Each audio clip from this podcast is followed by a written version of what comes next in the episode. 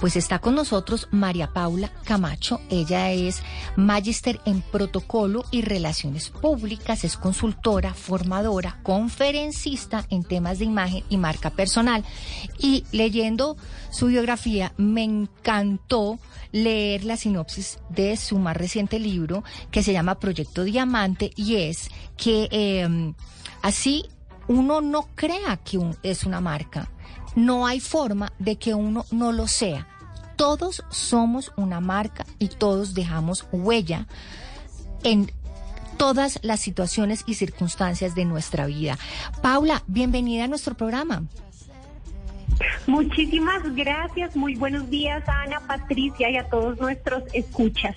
Pues María Paula, expliquémosle a nuestros oyentes cómo es esto de que todos somos una marca, así uno diga, no, pues que yo no, yo no tengo una marca, yo no digo de esto, yo no tengo redes sociales, a mí no me importa, porque sí tenemos que ponerle atención al hecho de que somos marca todos. Claro que sí, mira, es tan sencillo como aprender a vernos a nosotros mismos como ese gran producto, ¿no? Ese gran diamante en bruto. Porque al final todo el tiempo estamos comunicando, todo el tiempo nos estamos vendiendo a nosotros mismos, ya sea para conseguir trabajo, para conseguir amigos, socios, clientes, hasta pareja todo el tiempo estamos como en este en esta búsqueda de mejorar nuestras relaciones, de que las personas puedan conocer quiénes somos y qué hacemos. Y entonces, desde el momento en el que comenzamos a concebirnos a nosotros mismos como una marca personal, comenzamos a trabajar en función de ello y de proyectar realmente lo que nosotros queremos que proyectemos, qué huella le queremos dejar a las personas, cómo queremos que las personas al final nos interpreten, nos lean, nos traten, nos vean. Sí, María Camila, a mí me parece que hay una línea muy delgada entre la palabra especial, la única sí, porque está comprobado que siendo hijos del mismo papá y de la mamá somos únicos, pero cuando las personas empiezan a sentir especiales, pueden caer fácilmente en la trampa de yo soy el mejor, por ejemplo en el ámbito laboral, y luego llevarse un totazo grandísimo, porque uno es especial para el marido, para los hijos, para la familia, pero esa palabra me parece que puede confundir a la gente y, y empezar a creerse mejor que otros. Sí, definitivamente siento que este proceso de ir conociéndose y de crear tu marca personal no se basa necesariamente en escalar y ser el mejor y el más reconocido, no, cada uno tendrá sus propios objetivos, sino más bien autoconocerse, saber cuál es tu esencia, qué quieres lograr y hacia dónde vas. Yo eh, a medida que he ido avanzando en mi carrera, me he ido dando cuenta que el problema es que las personas casi no nos conocemos. Si yo le pregunto a alguien, oye, descríbete rápidamente, queda uno medio congelado, ¿no? Como que, ay, no sé, pienso en lo malo o pienso en dos, tres cualidades, pero no tengo claro quién soy o, qué es lo bueno que tengo.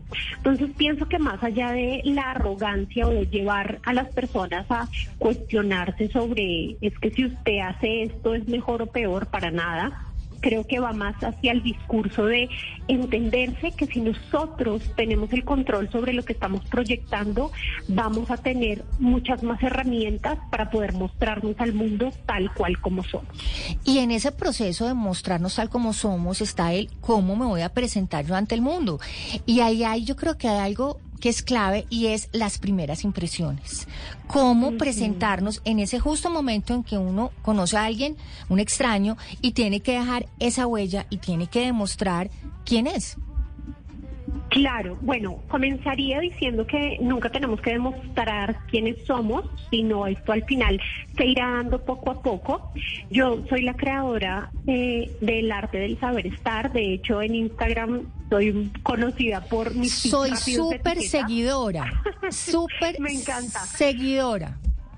Muy bien, pues uno de mis tips rápidos de etiqueta diría que lo más importante cuando uno se presenta con alguien es pensar antes en cuál es la intención. ¿Qué quieres? Que esta persona se acuerde de tu nombre, que se acuerde de tu olor, que se acuerde de qué haces.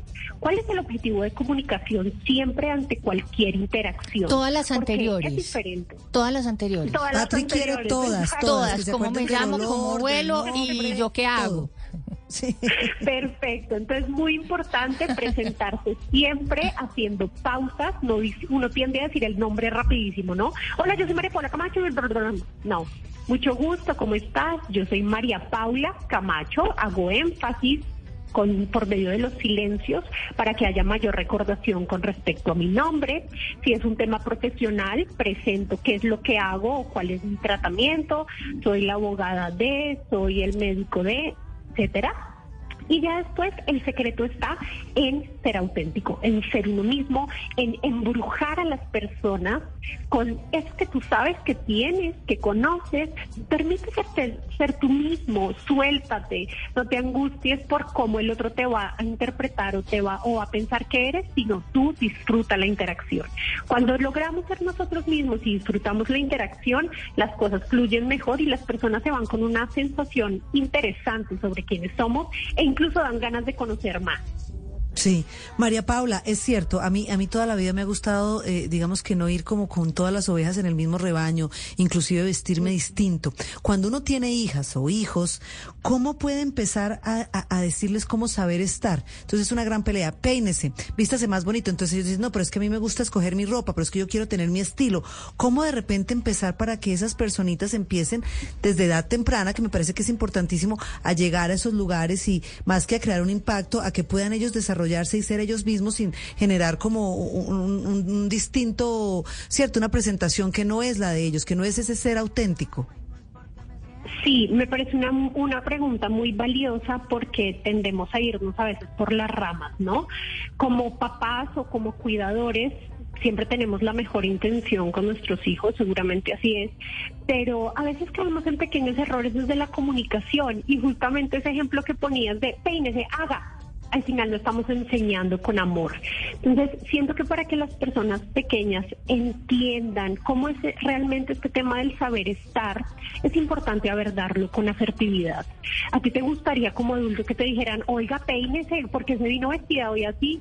No. Y lo mismo pasa con los niños. Hay que validar y hay que ir formando con amor. Ay, mi amor, y ese peinado que te hiciste hoy, que hay que entender el ecosistema de la otra persona, ¿no? Incluso cuando es un niño chiquito, también es válido y tendría una razón, lo vio en alguna parte, estaba experimentando, se quiso cortar el pelo, no sé. Y entonces cuando uno encuentra estos espacios para hablar desde el amor, para hablar con asertividad, la otra persona está más dispuesta a escuchar.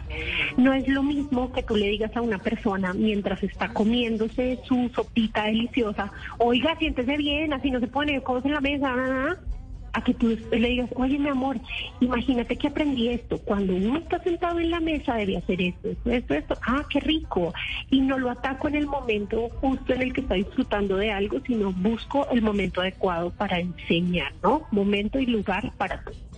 María Paula, hay muchas personas que no le dan esa importancia efectiva, efectivamente al no ponga los codos en la mesa o no coma con la boca llena o no eh, no sé el, los líquidos no se sorben digamos no no, no hacen ruido cuando cuando ingerimos líquidos.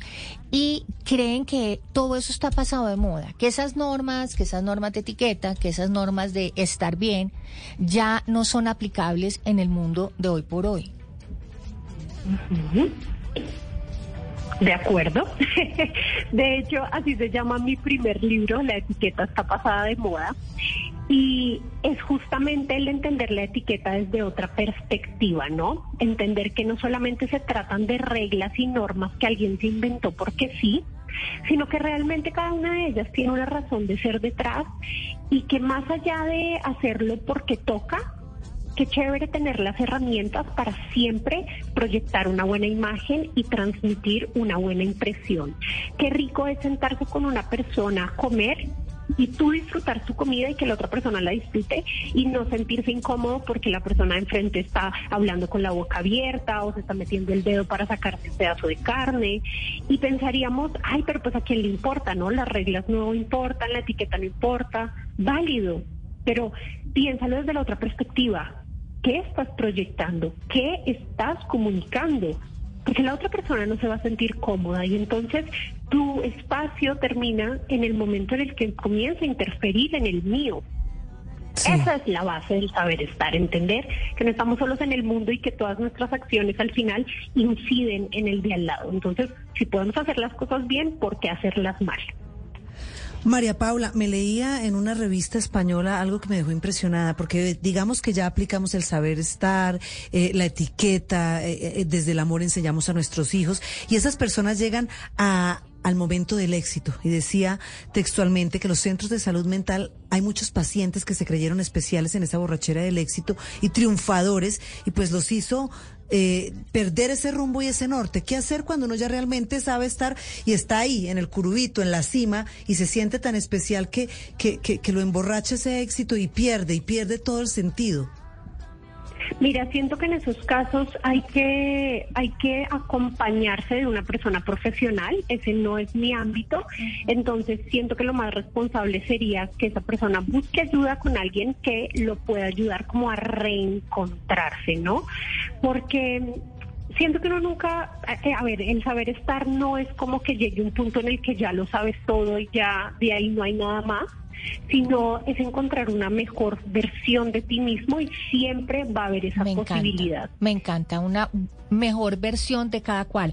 María Paula, ya para terminar, hablemos del libro, Proyecto Diamante, ¿dónde lo podemos conseguir? Además, me encanta porque es un libro de rayar, de escribir, de vivir. Claro que sí, lo pueden encontrar en Librería Nacional y Panamericana. La idea de este libro es que cada uno de ustedes pueda ir desarrollando las herramientas para ir encontrando cuál es la mejor para volverse visible. repito, según lo que quieran lograr. Esto no solamente es para personas que tienen trabajo, que son independientes, sino para todas las personas en el mundo, incluso para descubrir cuál es tu carrera que quieres estudiar. Es importante antes tener un plan. Y entonces Proyecto Diamante es eso, es un plan donde tú puedas plasmar ese autoconocimiento, quién eres, qué quieres, cómo vas a llegar allá, cuál debe ser la comunicación para lograrlo y cómo lograr pulir ese diamante para llegar a ser esa mejor versión de ti misma y ser un diamante brutal.